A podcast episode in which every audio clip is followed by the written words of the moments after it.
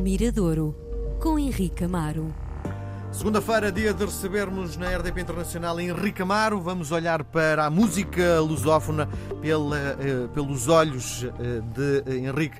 Viva, bem-vindo. Olá, Miguel. Bom, ehm, estamos numa altura em que estamos cada vez mais próximo do Natal e provavelmente o boom das edições começa a surgir, não é? Sim, sim, e depois muitas coisas ficaram adiadas, não é? Nos últimos meses, no último ano.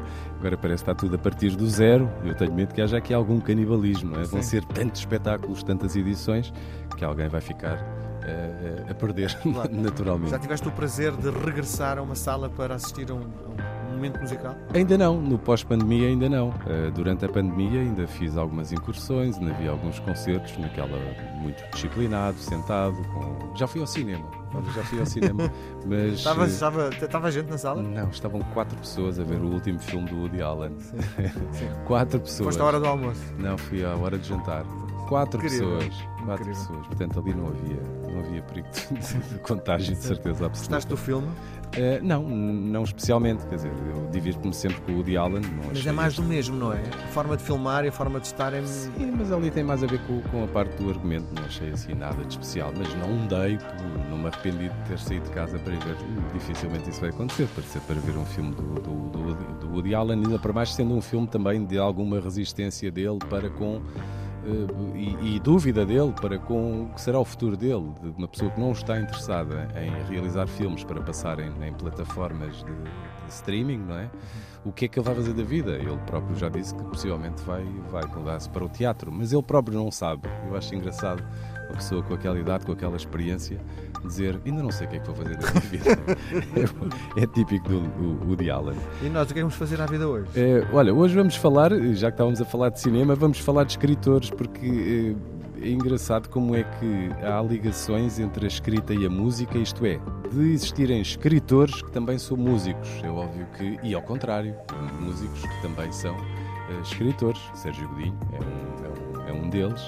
Uh, o Fernando Ribeiro, dos Municipal, é outro, que pela primeira vez escreveu um romance, já tinha escrito alguma, alguma poesia, e depois há, embora uh, nunca se esquecem, uh, a base, não é? Nunca esquecem uma espécie de. Deve se calhar é mais fácil. É, a atividade escrever, principal. Não, é? não, sei o que é que será mais fácil, não sei o que é que será mais fácil, mas que há essa, estas interligações Uh, existem, lembro-me assim de cabeça, essas duas em relação à música. O Sérgio Godinho e o Fernando Ribeiro dos Municipal. Uh, Estava depois... a lembrar do Chico Buarque, mas não é ah, Chico, O Chico Buarque posteriormente. Né? O Chico Sim. Buarque descobre-se como escritor e muito conceituado e cheio de sucesso, mas nos últimos, não sei, últimos 15, 20 anos, adiou sempre essa, essa, essa vontade e esse, e esse talento.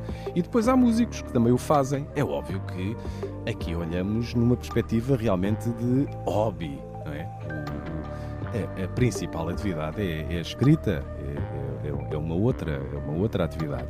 E quem é que eu trago hoje? Trago o Afonso. Agora repara, quem é que eles são? Tens o Walter Ugumem, que lançou um disco há uns anos, uma banda que se chama Governo, com músicos dos Mão Morta. Um, tens o João Tordo. Eh, eu, eu creio que o João Tordo não tem uma. Quer dizer, a ligação à música é o facto de ser filho do Fernando Tordo, não é?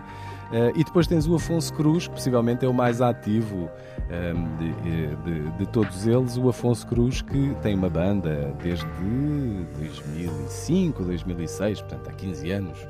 Vão lançar agora o quarto, o quarto disco, uma banda que se chama Soaked Lamb, Ensopado de Borrego.